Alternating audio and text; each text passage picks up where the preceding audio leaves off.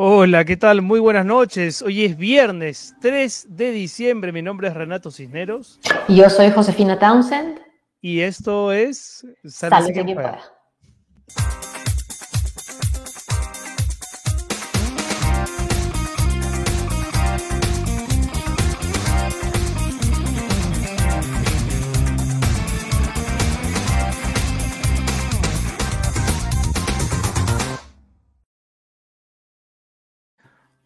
¿Qué tal? ¿Cómo están? Bienvenidos. Dije buenas noches, es buenas tardes en realidad para el Perú, pero buenas noches para los peruanos que se encuentran como yo fuera del país, pero muy pendientes de lo que está ocurriendo en, el Perú. Así que también vale. ¿Cómo está José? Sí, bien, y que nos siguen además, porque recibimos sus saludos desde distintas partes.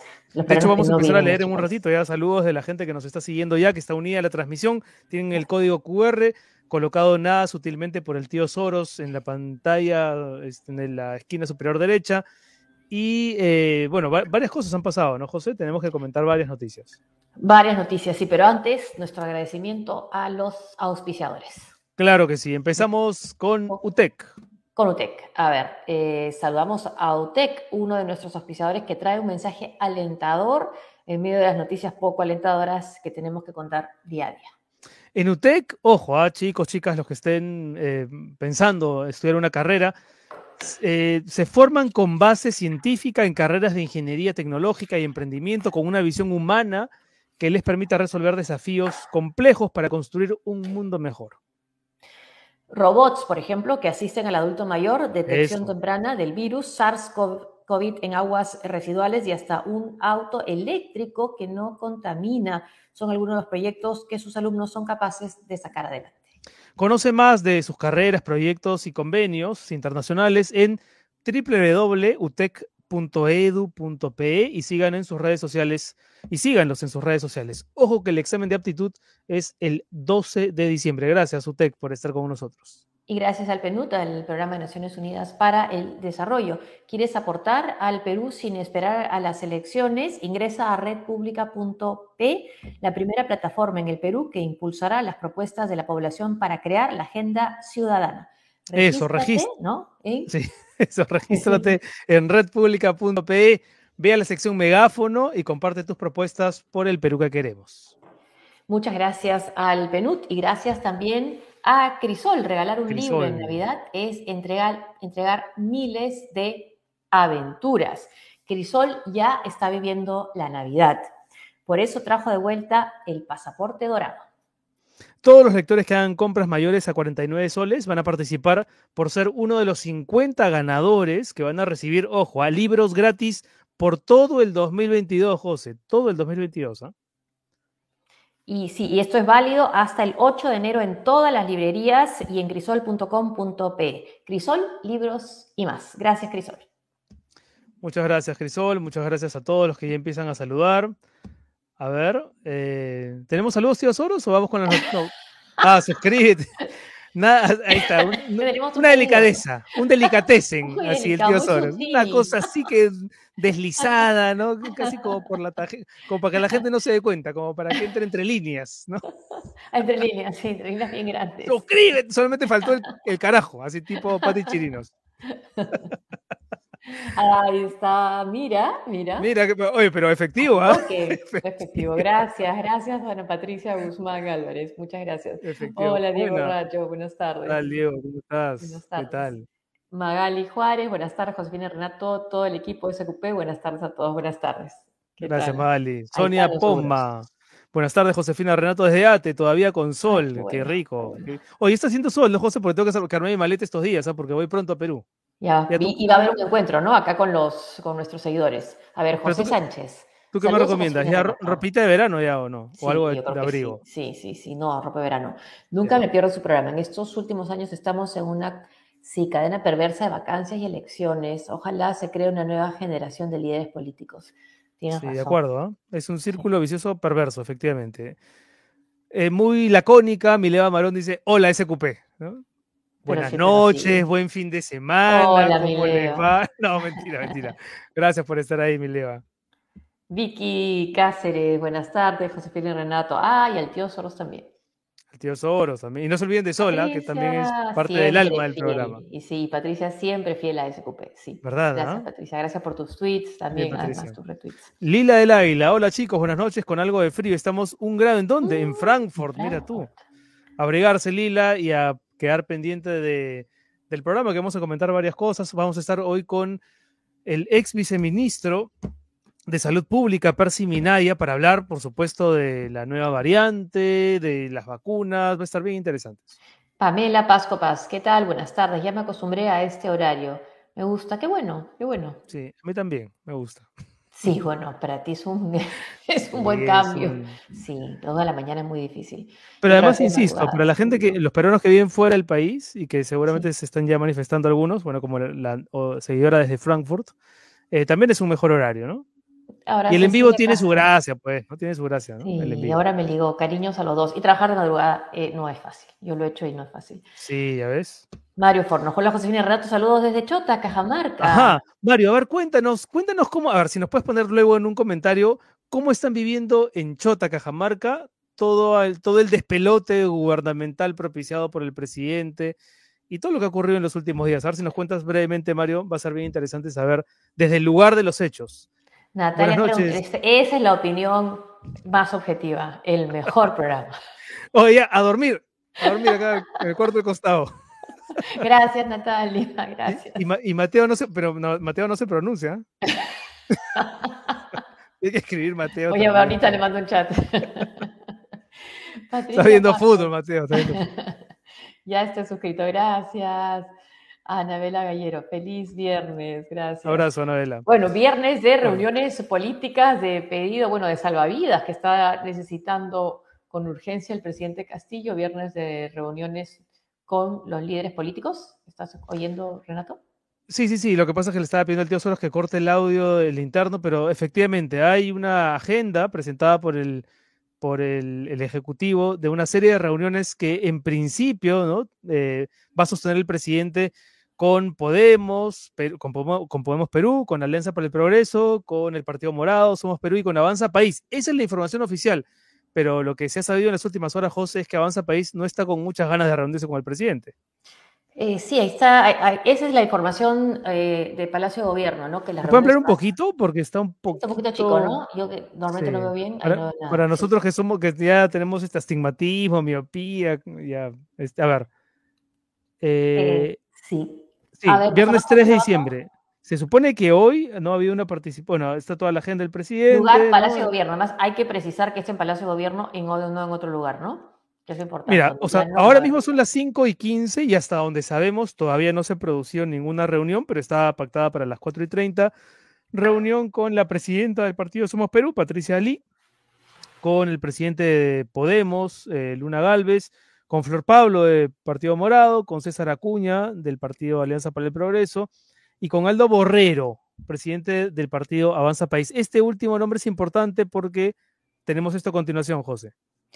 Eh, sí, es, sale de la cuenta de la bancada Avanza País, cuenta oficial de la bancada de Avanza País para el Congreso, eh, y lo que dicen es que no, que Avanza País, a ver, tú léelo, No, no, tiene, no tiene programado asistir a la reunión con el presidente Pedro Castillo, tal y como se señala en un documento de la Secretaría de Comunicación Estratégica y Prensa de Palacio de Gobierno, publicado hoy. Reafirmamos el respaldo a los congresistas de nuestro grupo parlamentario y a quienes han suscrito la moción de vacancia presidencial por incapacidad moral permanente, así como nuestra postura institucional a favor de las explicaciones que el presidente debe dar al Pleno del Congreso para esclarecer los funestos hechos en los que se ha visto involucrado. Bueno, en resumen, no van, a ir. Tampoco la bancada de López Aliaga, ¿no?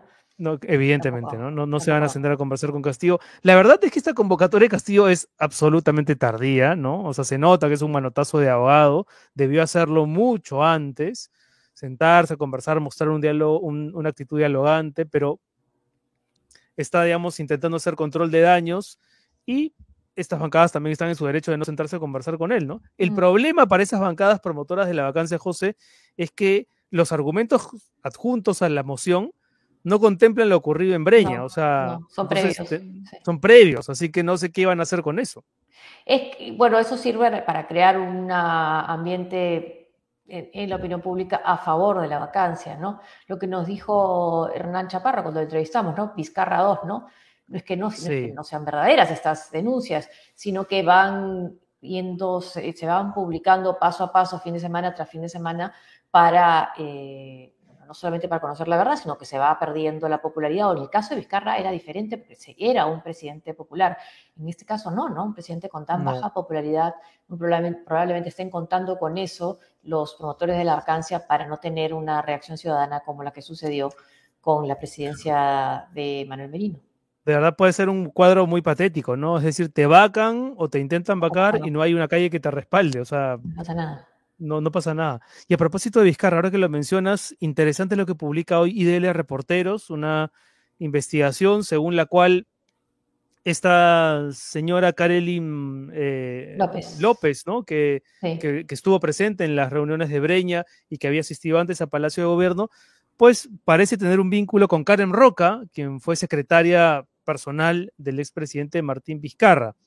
Leo solamente un fragmento del extenso texto hoy eh, publicado por IDL Reporteros, que lo recomendamos.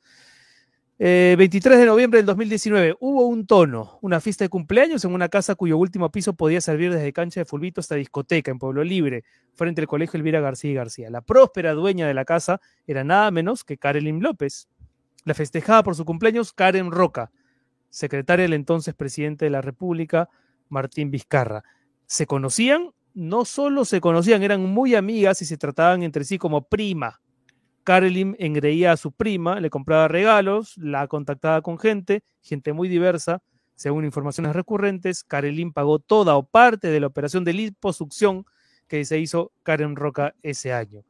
Puedes seguir leyendo para que encuentren las correspondencias. Ahora, ¿esto quiere decir que Vizcarra está comprometido con los arreglos que habría hecho Castillo con esa señora? No lo sabemos, pero pareciera que hay como un hilo, ¿no? Un hilo que hay que seguir jalando, ¿no? Sí, y el hecho que haya habido corrupción en los gobiernos anteriores y que desde acá hemos criticado no significa que eso le quite gravedad a lo que está pasando, ¿no? Sobre todo un gobierno que prometió actuar de una manera diferente y lo que sirve también, a lo que apuntan también estas denuncias, además, por supuesto, de revelar lo que está pasando, es que los congresistas que podrían estar dudando sobre si votaban o no a favor de admitir la, a, debate la moción de vacancia, bueno, les va a quedar muy pocas posibilidades de quizás de no hacerlo, lo van a pensar dos veces, ¿no?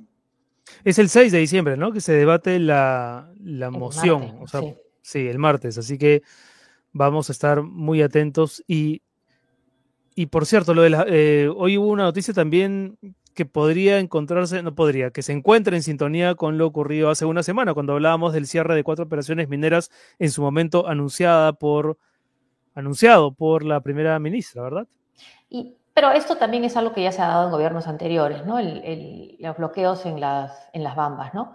Una, crisis que hasta ahora no se resuelve, pero que ahora están anunciando que lo van a cerrar y que les bloquean son pobladores que están, no sé si podemos avanzar un poquito más el comunicado, dice que va a cesar operaciones a, ver, a, mediados de diciembre. Está anunciando la, minera, de las Bambas. Y se la, pueden bajar un poquito más. El, el, bloqueo actualmente se hace por comunidades de Chumbivilcas, que están a 200 kilómetros de las Bambas. Y ese es un comunicado de hoy día, ¿verdad? Sí, sí, sí. Y un cable de la agencia Reuters recuerda que eh, la bamba significa el 2% de la producción de cobre mundial. Bueno, y lo otro que ya, ya es como, no sé si es anecdótico, pintoresco, no sé exactamente qué adjetivo ponerle, lo que dijo el presidente en esta reunión con, con los ronderos, ¿no? Porque dijo, bueno, sí que él se sometía a la justicia aplicada por los ronderos y prometió, José, un, una oficina para los ronderos al lado de Palacio, en un gesto de lo más populista. Y algunos expertos han salido a decir que es inviable este anuncio de dar una oficina a los ronderos en Palacio y someterse a la investigación de los ronderos, que hasta donde sabemos no tienen esa competencia, ¿no? Que se someta a la investigación de, a la justicia, al, al, Ministerio Público, a las investigaciones de la contra, Contraloría. Contraloría. no viene al caso de los rondeos en este caso, ¿no? Es una cosa... Mira, Ricardo Valdés, ex viceministro del Interior, ha remarcado que la propuesta no tiene ni pies ni cabeza, no tiene sentido lo que está proponiendo el presidente. La jurisdicción constitucional que tienen las rondas se circunscribe a sus ámbitos territoriales, no es el caso que está proponiendo el presidente. Y cierro con lo que dice también Romy Chan, que es otra abogada penalista. Las rondas campesinas tienen jurisdicción en las zonas donde no existe una justicia común establecida oficialmente, donde es de difícil acceso a la policía, el Ministerio Público, al Poder Judicial, donde no llega la justicia ordinaria y donde hay ciertas reglas que son aceptadas por toda la comunidad. Que se someta, al sistema de, justicia, si no vamos a poder creer lo que hoy día afirma también César Hildebrand en su editorial, ¿no? Que dice, no lo he leído. Que cuando, dice, cuando decía no más pobres en un país rico era un tema personal para él, no se refería a sí mismo. Sí, pues, sí, efectivamente, a lo mejor se refería a él. Em, estamos ya a continuación con nuestro primer invitado, que es Percy Minaya, ex viceministro de Salud Pública, a quien le agradecemos por estar hoy en Sálvese quien pueda. ¿Qué tal, Percy? ¿Cómo está? Muchas gracias. Buenas, buenas tardes. Hola, ¿qué tal? Buenas tardes. Gracias, Josefina. Gracias. Buenas tardes. Em, Percy, ¿qué, ¿qué, le parecen las medidas que ha dispuesto el gobierno de cara a las fiestas de, de fin de año. Hay varios críticos de que esta disposición de un toque de queda de una a cuatro en realidad parece más un, un gesto para la tribuna antes que una medida efectiva. ¿Qué piensa usted ahora que se está hablando tanto de la nueva variante Omicron y de la posibilidad de que se incrementen los casos de contagio? O los contagios? Venimos eh, relajando las medidas de control no, no, no, no, lo estamos escuchando bien, Percy. No sé si hay Parece que hay una aspiradora por ahí o algo parecido. No, no, no, no, pero. ¿No? A ver. Eh, a ver, ahora. Eh, ¿Tiene, ¿Tiene, unos audífonos de, por casualidad? No, desgraciadamente en ese instante. No. no. Pero, ahora, sí, ahora creo que lo estamos escuchando mejor. Decía que eh, sabemos que las medidas se han ido relajando a lo largo de, de estos meses. Eh, tienen una finalidad específica que es volver a, los procesos normales en la medida de lo posible de, las actividades económicas, de la dinámica de la población. Pero estos eh, son posibles en la medida que hemos avanzado sustantivamente con la vacunación.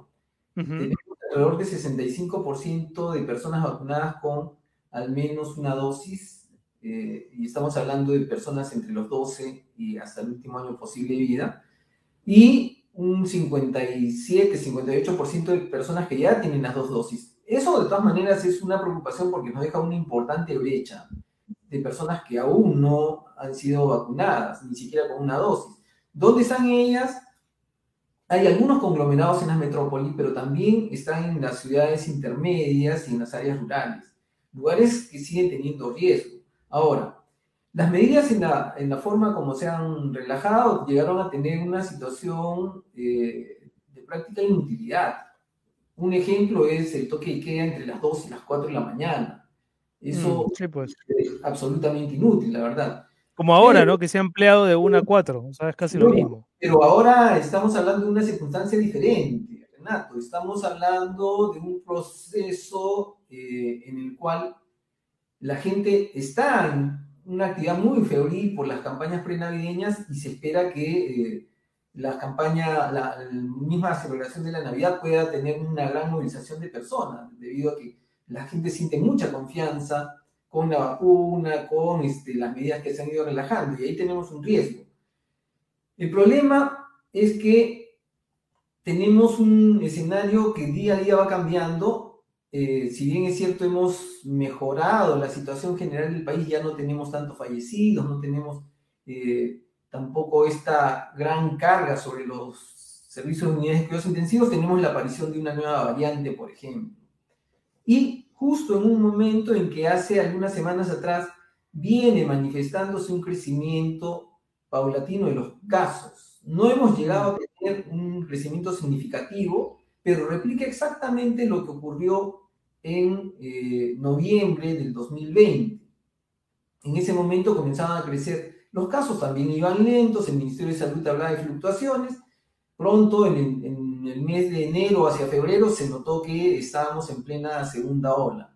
Acá va a suceder algo parecido, pero eh, con la ventaja de que tenemos una buena cobertura de vacunación, especialmente en adultos mayores, esperamos que en personas con condiciones crónicas, y no debe impactarnos tanto. Sí van a haber muchos casos probablemente, pero no debemos tener tantas personas afectadas. La preocupación es qué sucede con aquel grupo que en los adultos mayores no ha completado su vacunación o ha ido perdiendo la inmunidad. Mire, y eso es muy importante, Renato, Josefina. la cobertura de vacunación en general de nuestros adultos mayores de más de 65 años está alrededor del 70%, 75%, cuando uno suma todo este grupo. Este, y además se sabe que va perdiendo paulatinamente la inmunidad. Más allá de los seis meses comienza a decaer. Entonces, eso es una situación de las que yo supongo que el ministerio ha tomado en cuenta para regresar sobre algunas de, de, mm, mm. restricciones que se tienen. ¿Y se sabe o cuándo vamos a saber si es que esta variante Omicron, si es que la vacuna nos protege de esta variante? Es una, una variante relativamente nueva. Recién se ha descubierto su presencia el 23 de noviembre. Es muy posible que hayamos tenido casos antes, no se tiene en este momento ni siquiera certeza de dónde fue el origen. Se asume que ha sido en África, entre Botswana y Sudáfrica. Eh, también han habido noticias acerca del análisis filogenético que la sitúan en Europa. Lo cierto es que las variantes son posibles cuando más circulación eh, se tiene de manera natural, infectando mucha gente. Y es por eso que en algunos de los lugares donde existen todavía bolsones en, en Europa importantes por los movimientos antivacunas y en, en, África por la falta de equidad en la distribución de la vacunación, en el acceso a ella. Entonces, sobre, sobre, sobre los antivacunas es interesante detenernos en ese aspecto porque yo le pregunto, doctor, si, si todos nos vacunáramos, ¿las variantes dejarían de aparecer? O preguntado al revés, ¿las variantes aparecen porque todavía hay una población no vacunada o no tiene que ver una cosa con la otra? Eh, no necesariamente tienen que ver. ¿Cuándo aparecen las variantes? Cuando tienen la oportunidad de circular libremente, transmitirse fácilmente de persona a persona. ¿Vacunadas o no? Vacunados o no, efectivamente, porque aún los no vacunados, perdón, los vacunados tenemos una probabilidad de, infectar, ¿no? Sí, pues. Así es. Pero eh, esta es más alta cuando tenemos un grupo de población importante que no tiene inmunidad y que este, es presa fácil de, la transmisión. Además, las variantes son más, digamos, tienen más cambios cuando eh, se desarrollan en un conjunto de organismos y pueden llevarlo hasta una situación de más severidad, porque este, tienen una mayor oportunidad de, de, replicación dentro de la persona. Y la otra condición es cuando caen en personas que eh, pueden tener alguna condición de eh, déficit inmunológico, cualquiera que sea, y ahí es donde este, producen las mayores mutaciones. Esas situaciones eh, son las que propician esto. Por eso es que es tan importante que haya una vacunación relativamente amplia, más allá del 90% se plantea en este momento, para que tengamos la menor probabilidad de, de variantes. Ahora, las variantes no es que necesariamente tengan que ser mucho más agresivas. Lo que van cambiando son sus capacidades de transmisión. En, Sudáfrica, por ejemplo, con la variante Omicron, los primeros reportes son de personas que tenían cuadros ligeramente distintos de lo habitual, personas que llegaban con un mayor cansancio físico, dolor corporal, como si fuera este, un ataque de un virus de la gripe cualquiera, eh, con rinorrea, etcétera, que no eran las condiciones que habitualmente veían en los pacientes típicos de, COVID en, el África. Esa situación es la que llama la atención y sobre eso es que se examinan un grupo de casos y se encuentra finalmente la variante Omicron. Ahora, ¿no era este momento, antes de lo que usted mencionó, que se empieza a notar un aumento en los casos, ¿no era este el momento, la ventana para que se hubiera sido, eh, el regreso a clases hubiera sido en mayor proporción en nuestro país a clases presenciales? ¿Se hubiera dado así? Totalmente posible, porque nosotros eh, tenemos una vacunación todavía modesta, en realidad, que está alrededor del 20% en los jóvenes que este, son justamente los que van a ir a las universidades, a los colegios. Entonces, no tenemos un nivel de protección, sino aquel de los pocos que se han vacunado y de aquellos que se enfermaron. Los que se enfermaron, y especialmente la mayor cantidad lo ha hecho durante la primera y segunda ola, ya comenzaron a perder su, su eh, capacidad de, defensas contra el COVID. Es decir, progresivamente se va este, teniendo una mayor mm. posibilidad que haya una infección y que se comience a transmitir. Los, niños y los jóvenes no, no van a ser tan eh, floridos en sus síntomas, pero sí pueden llevar la enfermedad a mucho más hay, hay una pregunta de una seguidora, Ana Karina Moreira, que dice, ¿no sería hora de regresar a pedir el examen de PCR a cualquiera que ingrese al país, así sea vacunado? Yo, por ejemplo, vivo en España, el próximo miércoles viajo a Perú, y lo único que tengo que hacer es rellenar una declaración jurada en un formato del Ministerio de Salud. Pero ya se desactivó el requisito de la PCR y lo que pregunta la seguidora parece tener sentido, ¿no? Es una de las medidas, en realidad. Eh, no solamente es la vacuna en este momento, sino para evitar el bombardeo, la introducción que nosotros tenemos de, distintas variantes, es momento en que se pida el examen de PCR. O sea, usted, reactivaría ese, ese examen.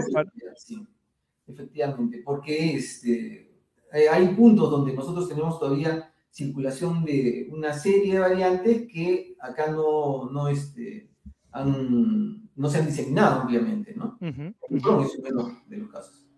Entonces, ¿usted, doctor, está de acuerdo con que no se hayan reiniciado en la mayor cantidad de lugares de nuestro país las clases presenciales? Yo lo que puedo decir es que eh, creo que deberían empezarse, pero deberían cumplirse dos requisitos básicos que no se han cumplido y donde hay una rémora de situaciones por falta de decisión. La primera de todas es que con la cantidad de vacunas disponibles que tenemos, ya es momento en que absolutamente todos los profesores debieran estar vacunados.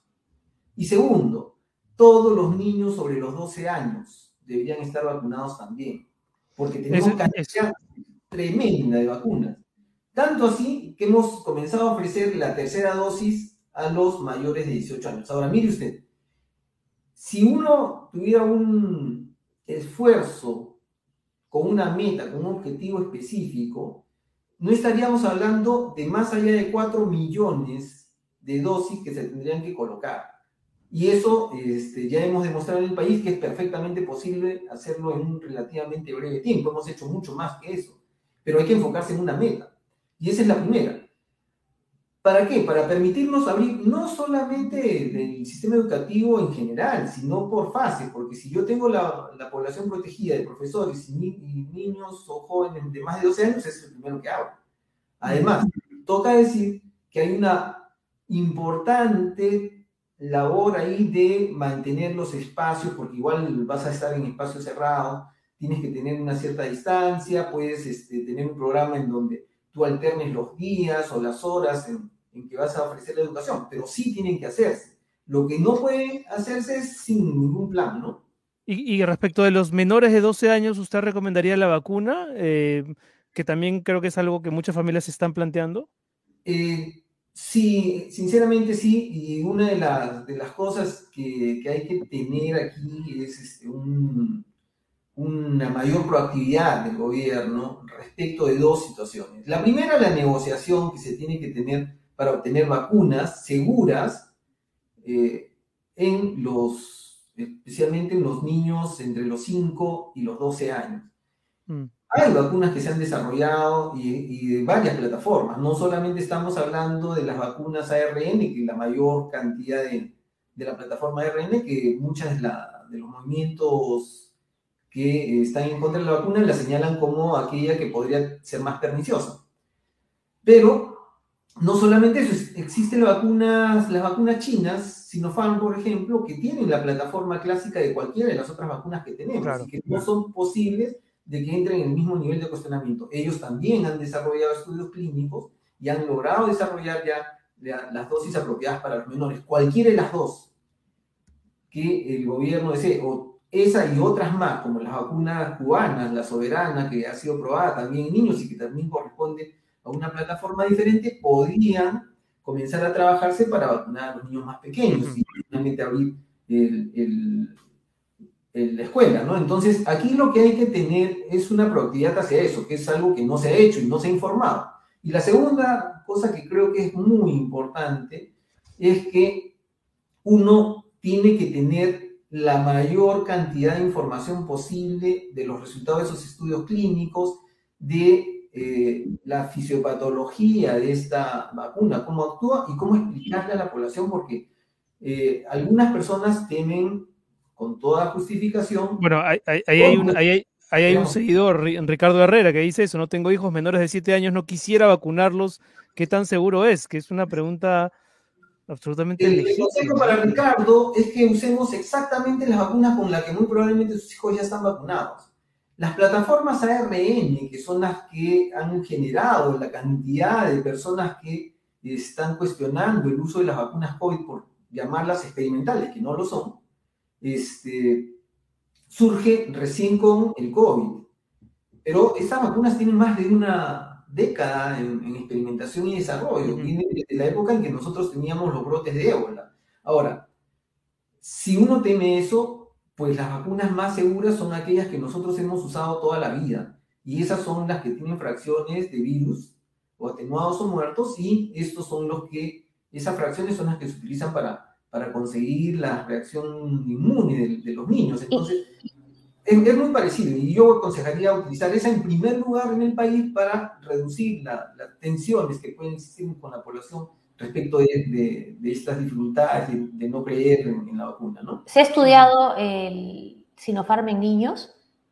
Se ha estudiado en China, eh, ya se aplica también ahí, se, se tienen resultados de la aplicación en en menores de 5 años. ¿Y no hay efectos secundarios, secuelas, hasta ahora reportadas? Que podemos tener para cualquier vacuna. Ya. No hay, no hay datos de secuelas. ¿Y por qué hemos usado eh, AstraZeneca en, en, jóvenes en nuestro país, cuando en Europa, por ejemplo, en España, no las usaron, las donaron? Eh, yo lo que creo es que en todos estos, eh, digamos, procesos en donde hay que tomar decisiones, hay algunas cosas que atemorizan no solamente al ciudadano, también al gobernante. Y cuando uno le toca tomar decisiones y no quiere correr riesgos de popularidad en primer lugar, o de este, defensa de los riesgos de la población, a veces toma decisiones que resultan apresuradas. Los estudios han demostrado que el riesgo de trombosis o de miocarditis, que también mm. existe, tienen un limitadísimo número de, probabilidad de, aparecer. Prácticamente uno en cada 100.000 personas que se ponen, y cuando aparecen no, no significa que eso es eh, una situación crítica, es una situación leve que se manifiesta con un poco de taquicardia, cuando uno hace un examen acucioso encuentra estas dificultades y este, puede tener manejo del caso ahora. Existen también casos muy raros en que los sí. pueden haber reacciones severas. Doctor, para, para terminar, eh, un par de recomendaciones para la gente que nos está siguiendo de cara a las fiestas de fin de año, Navidad, Ese Año Nuevo. Punto. Eh, eh, perdón, Renato, lo que dice César es un buen punto. ¿Cómo sugiere tratar a los no vacunados? Bueno, también sí, es un buen punto. Las, la, los esquemas de tratamiento que están siguiéndose en Europa, para tener una idea, que son lugares donde nosotros podemos reconocer que hay mucho respeto por la persona, los ciudadanos en, derechos. En Alemania se han vuelto bien drásticos, ¿ah? Alemania, Austria, han decretado de alguna manera la cuarentena de los no vacunados. Si usted quiere abordar un servicio público, un tren, un autobús, tiene que tener una prueba molecular por lo menos 72 horas antes, o sea, todo el tiempo tiene que estar haciéndose pruebas y no puede salir de su casa sino para actividades puntuales. Es decir, están respetando el derecho de los ciudadanos en general a no tener fuentes de contagio que los eh, arriesguen y, puedan ponerlos en condiciones severas. ¿Recomendaría lo mismo para el Perú ya a estas alturas? Sí.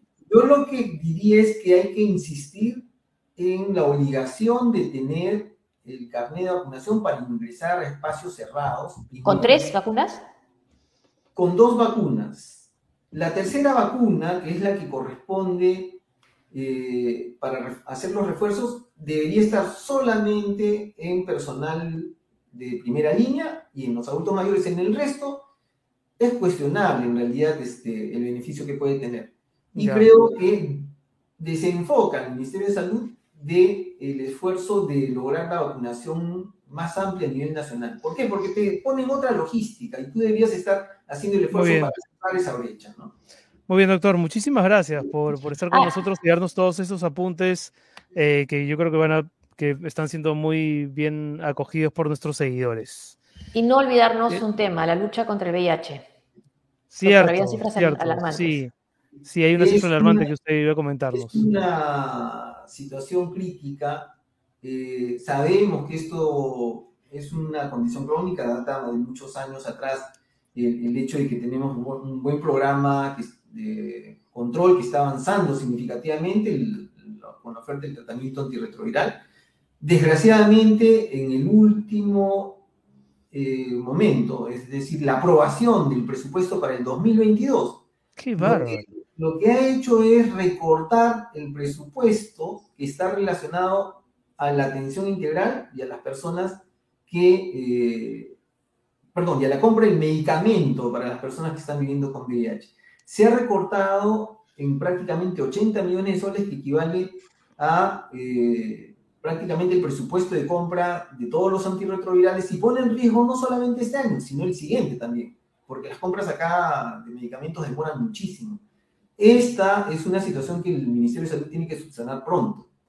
Y lo digo no solamente porque hay el riesgo con las personas que actualmente están llevando a cabo su tratamiento, sino con todas las nuevas que puedan incorporarse en una situación en donde hemos tenido un tremendo bajón de la detección de casos de VIH durante la época de la pandemia y seguramente vamos a encontrarlos. Doctor, ahora sí, antes de terminar, la gente está pidiendo, me dice nuestro productor, recomendaciones para Navidad Año Nuevo. ¿Qué recomienda usted? Si seguramente hasta hace una semana está la gente planificando reuniones más o menos masivas, con mascarilla, ¿qué diría usted? ¿Recomienda que la gente juntarse así en gran número o no? La gente va a juntarse a pesar de todo. Entonces, a pesar de lo que diga usted. La primera cosa es, la primera cosa es hay que tener, hay que mantener la idea de la burbuja social. Me reúno con mis seres más próximos, con los que alterno con frecuencia. Y si este, es posible, en el momento del, en el lugar donde me reúna, déjelo bien ventilado. Eso. Trate, trate de que no tengamos la proximidad del tan intensa el abrazo, especialmente si tenemos adultos mayores, si tenemos este, personas con condiciones crónicas, no nos pongamos en riesgo. Y el último punto, use la mascarilla todo el tiempo posible. Ya lo usamos, no va a ser un gran sacrificio usarla mientras estamos conversando en las reuniones que tengamos. Trate de hacer estas eh, actividades básicamente para prevenir la circulación de virus que podrían llevarnos a tener, de todas maneras, en las personas que no tenemos la inmunidad de vida, un, este, problema de enfermedad severa. Muy bien, doctor, muchísimas gracias. Ha sido el doctor Percy Minaya, ex viceministro de Salud Pública, a quien sálvese quien pueda explicarnos todas estas cosas eh, tan, tan importantes, ¿no? Y tan... Y qué largo se hace todo, Josefina, ¿no? Qué largo es todo esto, ¿no? Empezamos hace ya dos años y uno espera siempre que ya el final esté por llegar, pero todo se prolonga con las variantes, con los contagios. Eh, la gripe española fueron dos años, ¿no? Pero siempre sin vacuna. Es que, claro, no ayuda que haya gente antivacunas. Ya es. No. No, estaba eh, eh, leyendo la nota sobre Sudáfrica, creo que lo comentamos en el programa anterior, que el, gobierno sudafricano, según el New York Times, ha pedido que no manden más vacunas a los países, a Estados Unidos, porque, porque no quiere vacunarse la gente. No llega al 30% de vacunación. Reunión en Breña para la fiesta Vamos ahora, cuando son las 5 con 44 minutos, con Ricardo González, periodista, colega de radio LD Estéreo en Bagua. Bagua ha sido, eh, en general, ¿no? la región Amazonas azotada, ya no solamente por el terremoto de hace algunos días, sino por las secuelas post-terremoto que han pasado medio desapercibidas para la gran prensa, pero que tiene a muchos eh, compatriotas sumidos en una enorme desesperación. El, río se ha llevado casas. Nos, nos, lo va a contar Ricardo ahora mismo. ¿Cómo estás, Ricardo? Gracias por estar con nosotros. Buenas tardes, Renato. Buenas tardes, Josefina. Es un gusto estar con ustedes y, por supuesto, eh, comentarles de todo lo que ha sucedido desde el domingo 28 5 y 52 de la mañana. Lo que estamos viendo, Ricardo, son, escenas del río Cubamba o no? Claro que sí, claro que sí. Eh, Josefina, te respondo, yo vivo en Bagua, pero he, elaborado mm, mucho tiempo en Cubamba también, eh, son provincias vecinas. Y hoy, por ejemplo, estamos siguiendo permanentemente la evolución de la información.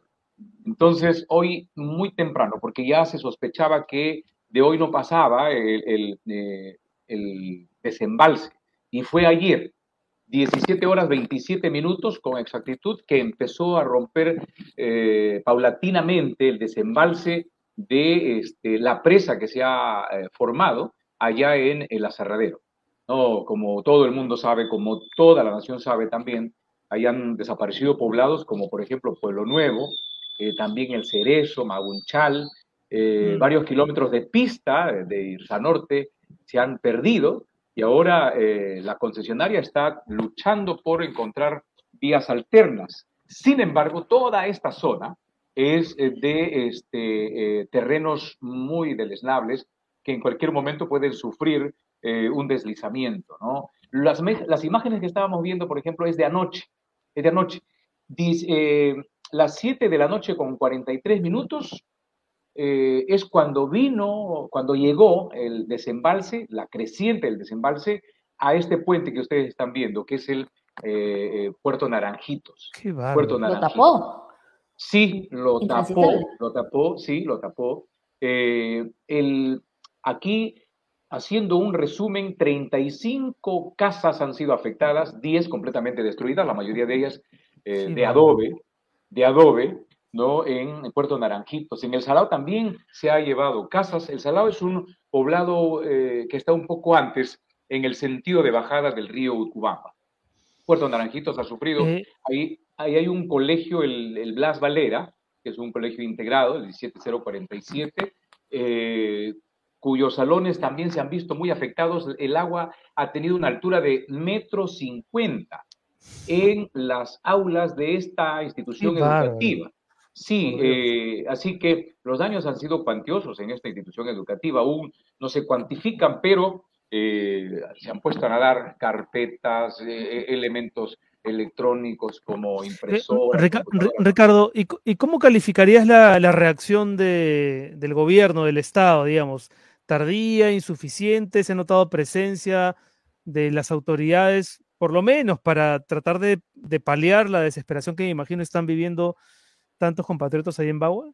Eh, a ver, no ha sido todo lo efectiva que de repente la, situación requiere. Y eso eh, es también, yo creo que vale una autocrítica, no solamente para el gobierno nacional, sino para el gobierno regional también. Mm, mm. Y ya se ha, hecho, se ha hecho viral la reacción que ha tenido el gobernador regional de Amazonas aquí, cuando no les prestó atención a mucha gente que estaba preocupada, porque eh, había este, muchos caminantes eh, que necesitaban pasar de un lado a otro. Era muy complicada la situación. Eh, en cambio, por ejemplo, el gobierno nacional, con la presencia del presidente Castillo, que desde mi punto de vista muy personal, ha sido, este, si no ha sido de repente deficiente, pero no ha sido lo suficientemente efectiva como para que eh, haya de repente la ayuda que la gente, los damnificados, los más de 300 damnificados de esa zona, este, eh, de alguna manera sepan que el gobierno está con ellos. Entonces, este, este, este es ya la parte baja, esto es ya el frente, frente a Bagua, este, Renato, Josefina. Esto es este, ya el, el día de hoy, ¿no? El día de hoy, ya en horas de la mañana, en horas de la mañana, ya este, a partir de la pero, perdón que te interrumpa, pregunta Ana Karina Moreira, ¿el desborde de Utcubamba es un evento común en este año o ha sido extremo? No. O, a, raíz del terremoto. No, no, no, esa es a raíz del, terremoto, del deslizamiento del... Mire, eh, hace algo de 10 años más o menos, hubo un evento casi similar, cuando se deslizó el lateral de la margen derecha del río Cubamba, en esa misma zona, la Cerradero. Ya eh, se deslizó también eh, en mayor medida el, margen derecho. Ahora ha sido el margen izquierdo. Es por eso que ha destruido la pista que se había hecho, como también como, eh, como pista alterna en ese punto, más o menos unos 10 kilómetros más o menos de subida y bajada. Es un pequeño ustedes van a conocer más el pasamadito, ¿no? Una, una serie de, de, curvas ahí. Acá nosotros, por ejemplo, conocemos el cuello entre Bagua y Chiclayo, ¿no es cierto? Eso lo que han hecho más o menos y se avanza linealmente tal vez dos kilómetros, tal vez dos kilómetros. Entonces, ¿Cómo está la comunicación con Chiclayo?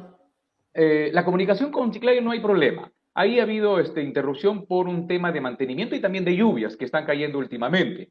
Pero aquí la conexión es cero entre eh, Utcubamba y San Martín, entre Baguerande, Pedro Ruiz, Chachapoyas, pero también Tarapoto allá en San Martín. Mira lo que dice Eva, Ricardo, ¿no? Este, ¿qué, ¿Qué Navidad van a pasar los peruanos que viven en esas zonas que han sido devastadas por, esta, por la crecida de este río y en general por el terremoto? ¿Cómo notas, lo, comento para preguntarte lo siguiente, ¿cómo notas tú eh, el estado de ánimo de la gente? Por supuesto que deben estar muchos de ellos, la gran mayoría, desolados con todo lo que está ocurriendo, pero eh, también es un buen momento para, para saber cómo, qué reacción hay en, la población.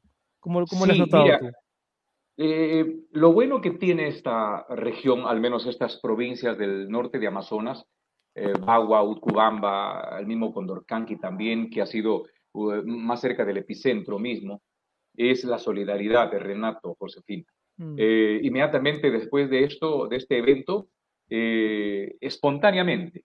La gente ha empezado a juntarse, ha empezado a colaborar, ha empezado a, formar brigadas civiles eh, para este, recolectar víveres no perecibles, lo mismo que ropa, frazadas también, eh, y esto de alguna manera también es un desahogo para el gobierno, que, cuya ayuda, si, si, no ha sido faltante, ¿no es cierto?, ha sido insuficiente, pero eh, se está en ese empeño de seguir apoyando, de seguir colaborando. Por otro lado, les comento, este, Josefina, Renato, que en la provincia de Bagua también hay un poblado donde se ubica uno de los, nuestros atractivos turísticos, que es la Laguna del Porvenir. ¿no? Ahí eh, se desmoronaron así, en, el mismo este, este, tiempo del evento, hasta cuatro casas se han partido por la mitad y han caído. También ha habido este, familias afectadas ahí en el, en, el porvenir del distrito pero, de Pero hasta el momento solamente hablamos de, daños materiales, ¿no? No de pérdida de vidas. Sí, daños materiales, sí, daños materiales cuantiosos.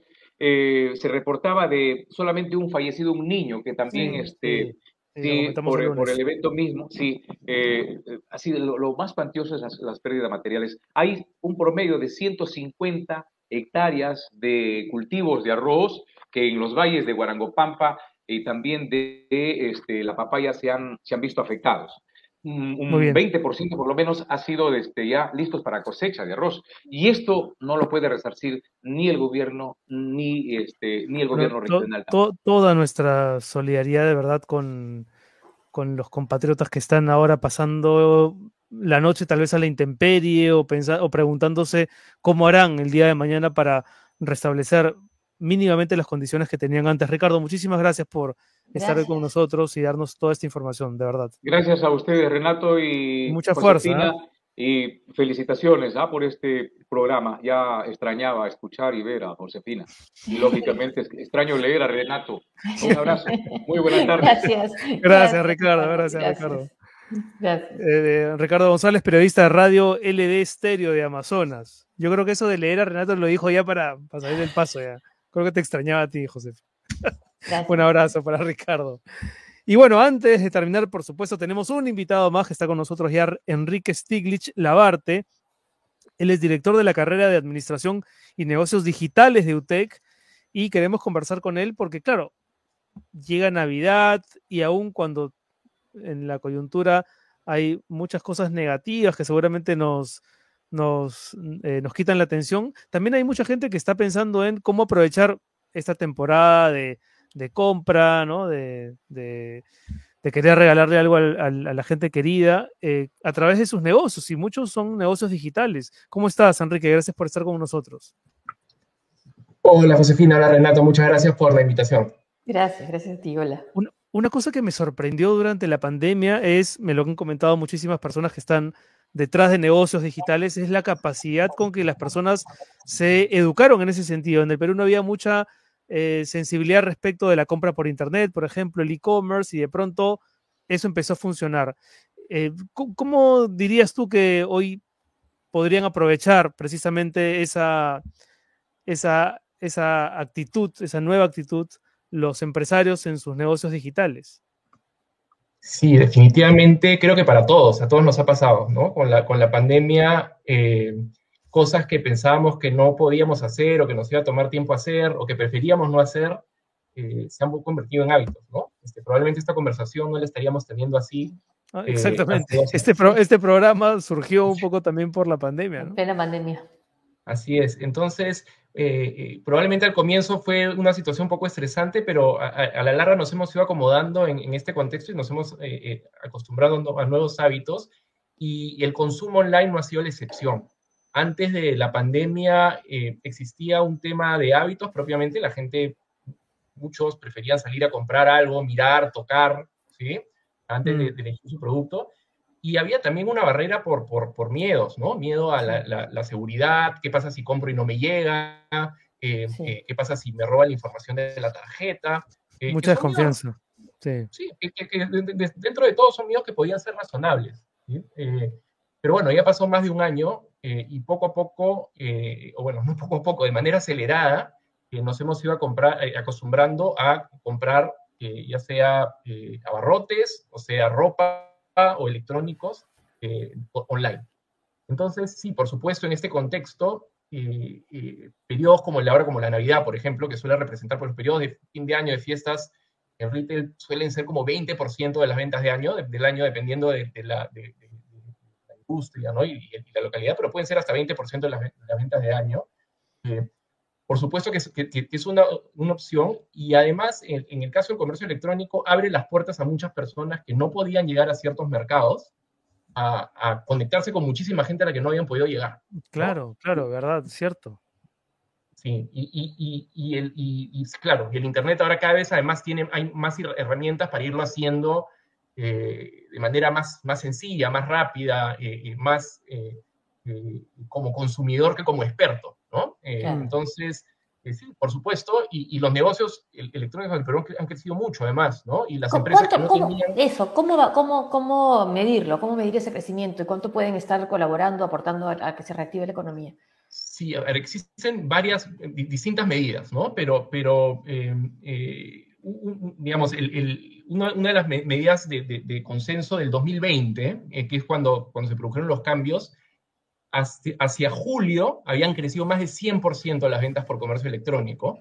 Eh, y ya cuando cerró el año, eso bajó, ¿no? Porque hubo un pico al principio del año, la gente empezó a comprar online, además empezó, nos empezamos todos a aprovisionar, ¿no? Era un poco el momento del, del, pánico, eh, pero hacia el final del año crecieron en más de 50%, ¿no?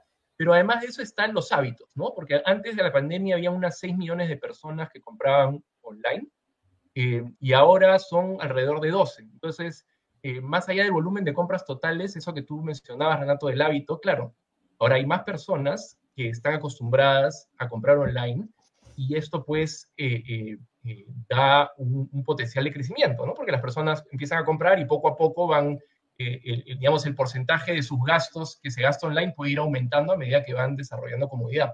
Y solamente un dato para tener una referencia del, potencial de crecimiento.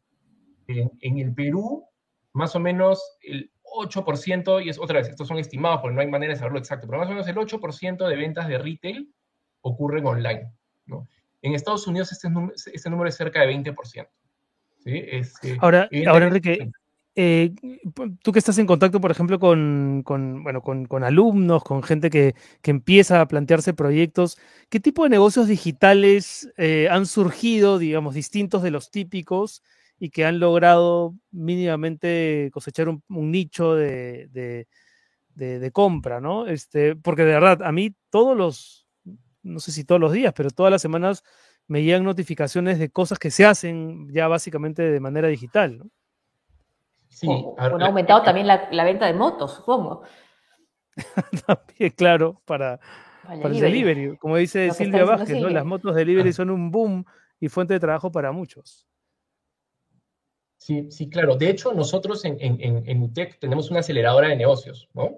Eh, eh, y ahí, pero la variedad de, de, de, negocios que, que, surgen en este contexto es, es, es, increíble, ¿no? O sea, de hecho, las categorías que, que, más se venden online, pues son y sobre todo en contexto de pandemia, artículos para el hogar, tecnología, ropa, tecnología, tecnología, mucho, ¿no? Entonces, hay pequeños comercios que van saliendo, que van desarrollando oportunidades de negocio en esas industrias, ¿no? Ahora, vemos casos de éxito grande, ¿no? En este contexto, de hecho, en educación, ¿no? Hay una empresa, eh, eh, una plataforma peruana de educación que ha levantado, parece que 80 millones de dólares eh, ¿no? de, fondo de capital de riesgo para, para, para, ofrecer cursos asíncronamente y, online, ¿no?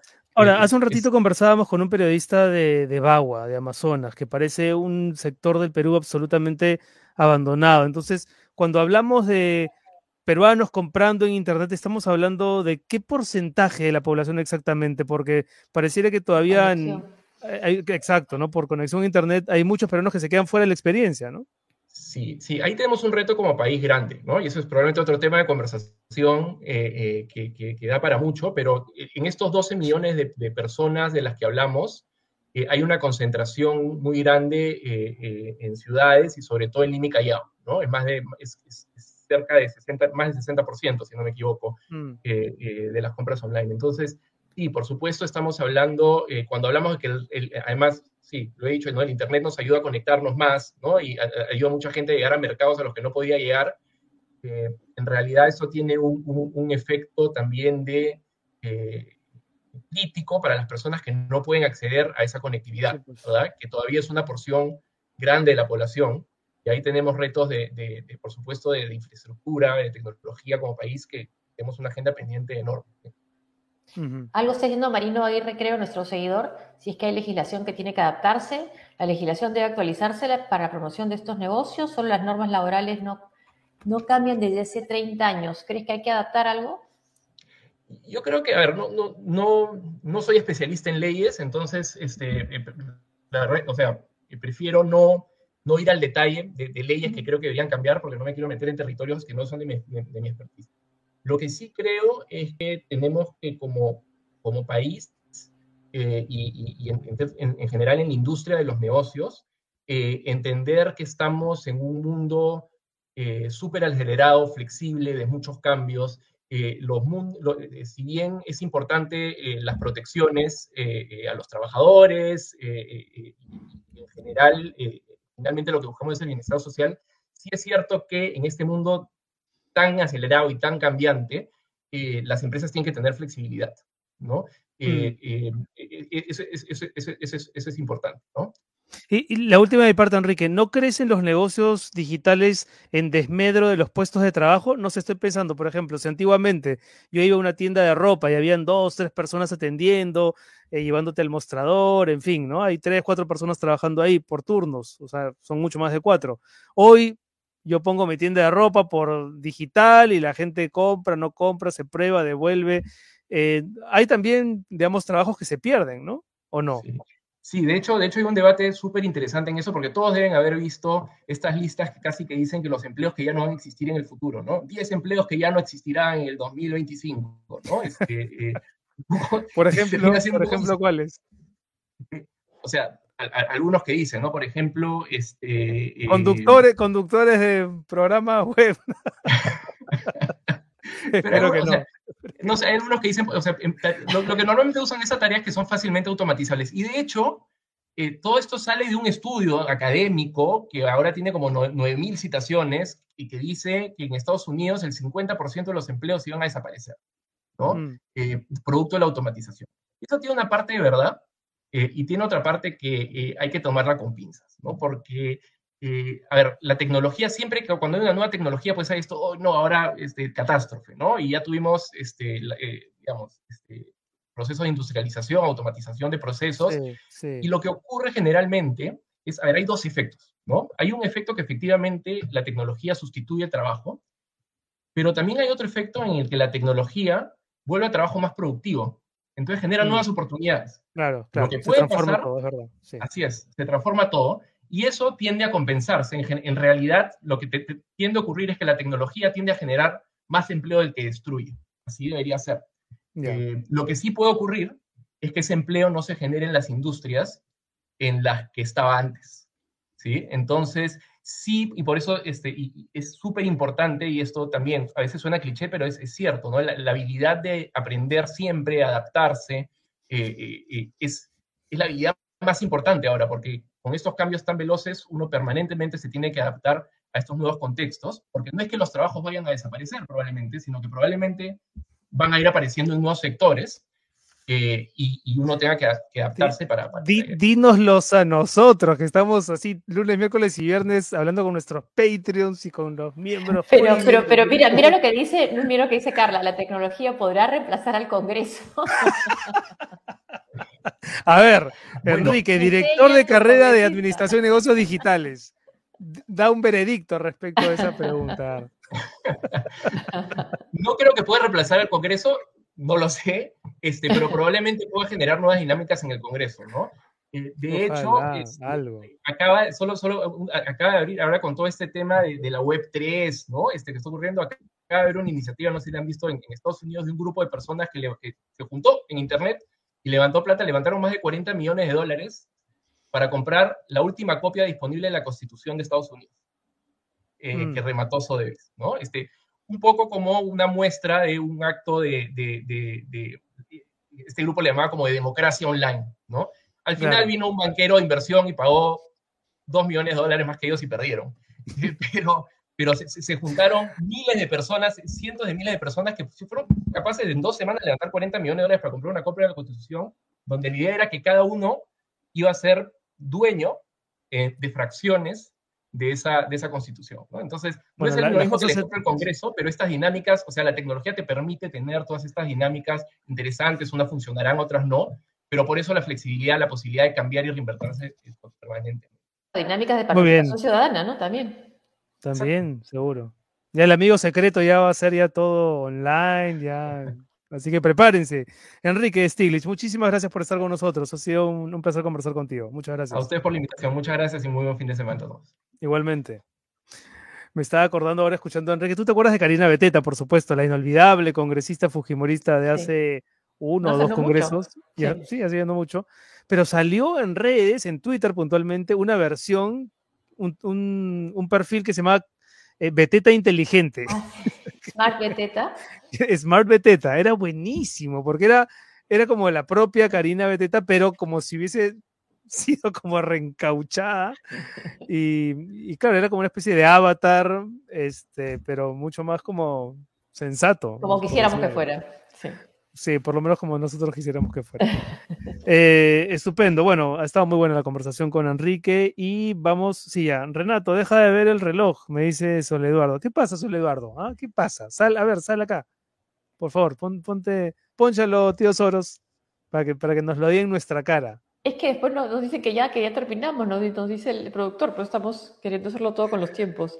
A, ver, entonces agradecemos a nuestros auspiciadores. Vamos con nuestros auspiciadores. Tú empieza, mi querido. Ah, no, tú empieza, tú empieza, tú empieza, a ver. Vamos entonces a agradecerle a UTEC. Saludamos a UTEC, uno de nuestros auspiciadores que trae un mensaje alentador. ¿ah? En medio de las noticias poco alentadoras que tenemos que contar día a día, nos trae un mensaje alentador. ¿Lo tiene José? No lo tengo, tengo este que es preocupante. Sabían que los lagos peruanos cada vez presentan más cianobacterias, toxinas que afectan la salud de los humanos y los animales que la ingieren. Pero lo bueno es que usted que está investigando este tema. Bajo pilares. Sí, a ver tú. Eh, sí, no, yo lo que tenía que decir es que, por ejemplo, ahora eh, los chicos y las chicas que estudian en UTEC se forman con base científica en carreras de ingeniería tecnológica y emprendimiento con una visión humana que les permita resolver desafíos complejos para construir un mundo mejor. Los invitamos a conocer más sobre la Universidad de Ingeniería y Tecnología en utec.edu.p. El examen de aptitud es el 12 de diciembre. Muchas gracias, UTEC. Muchas gracias, UTEC, y gracias también al PNUD, al Programa de Naciones Unidas para el Desarrollo. ¿Quieres aportar al Perú sin esperar a las elecciones? Ingresa a redpublica.pe, la primera plataforma en Perú que impulsará las propuestas de la población para crear la agenda ciudadana. Regístrate en redpublica.p, vea a la sección megáfono y comparte tus propuestas por el Perú que queremos. Muchas gracias al PNUD. Y gracias también a Crisol. Regalar un libro en Navidad es entregar miles de aventuras. Crisol ya vive la Navidad, por eso trajo de vuelta el pasaporte dorado, Josefina. Sí, ese pasaporte dorado. Todos los lectores que hagan compras mayores a 49 soles participarán por ser o para ser uno de los 50 ganadores que recibirán libros gratis y todo el 2022, el 2022, todo el 2022. Válido todo esto, esa oferta de Crisol hasta el 8 de enero en todas las librerías de Crisol y también en la página web crisol.com.p, Crisol, libros y más. Muchas gracias, Crisol. Muchas gracias, Crisol. Eh, tío Soros, por favor, puedes ingresar a la sala para manifestarte. La gente siempre quiere escucharte, escuchar tu voz tan varonil. Suscríbete. Suscríbete. Suscríbanse, Aunque no se hagan premium, pero suscríbanse al canal. Pronto llegaremos a los 100k. Muy bien, yo creo que con ese mensaje contundente ya nos despedimos. Nos encontramos el lunes, el lunes a las 5 de la tarde. Y muy pronto vamos a estar juntos, Josefina, en Lima. Así y con nuestros seguidores también. Y con nuestros seguidores también. Pero, pero ¿cómo, ¿cómo vamos a hacer esos programas? Ah, ¿Voy a tu casa o qué? Ya va a ser sorpresa cómo vamos a hacerlo. Vamos a tratar de hacerlo de manera diferente. Sí, recurrir a la manera clásica, quizás tener, no sé, algo mm, presencial. Algo presencial. Un estudio. vamos a ver, vamos a ver cómo lo hacemos. Siempre que la tecnología y Omicron lo permitan, ojalá. ojalá. La vacunación, la vacunación. Ya saben, si quieren auspiciar este programa, pueden escribirnos a este correo. A este correo, ahí está, sálvese quien pueda, arroba tarproducciones.pe. Y si quieren plinear y yapear, ¿a qué teléfonos, José? Sí, uh, para pelinear es el 992-726404 y para yapear el 927-870618. Y si quieren convertirse en Patreons del programa, es decir, como mecenas, auspiciadores, patreon.com slash sqppe.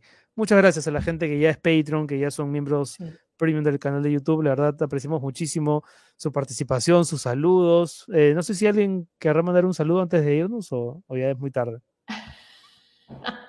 O ya quieres despedirse nosotros, ya chao. Ya, el tío Soro ya estaría como pensando para su amor, gente, den like, suscríbanse. Sí, Lucho González. Gracias, Lucho.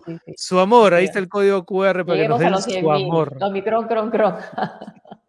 ya, ya, nos vamos, nos encontramos el lunes. Breña está de moda. Gracias, Gloria, gracias. Buen fin de semana a todos. buen fin de semana. Chao, chao. Qué gracioso. Ya cierra, pues, tío ya, de una vez. you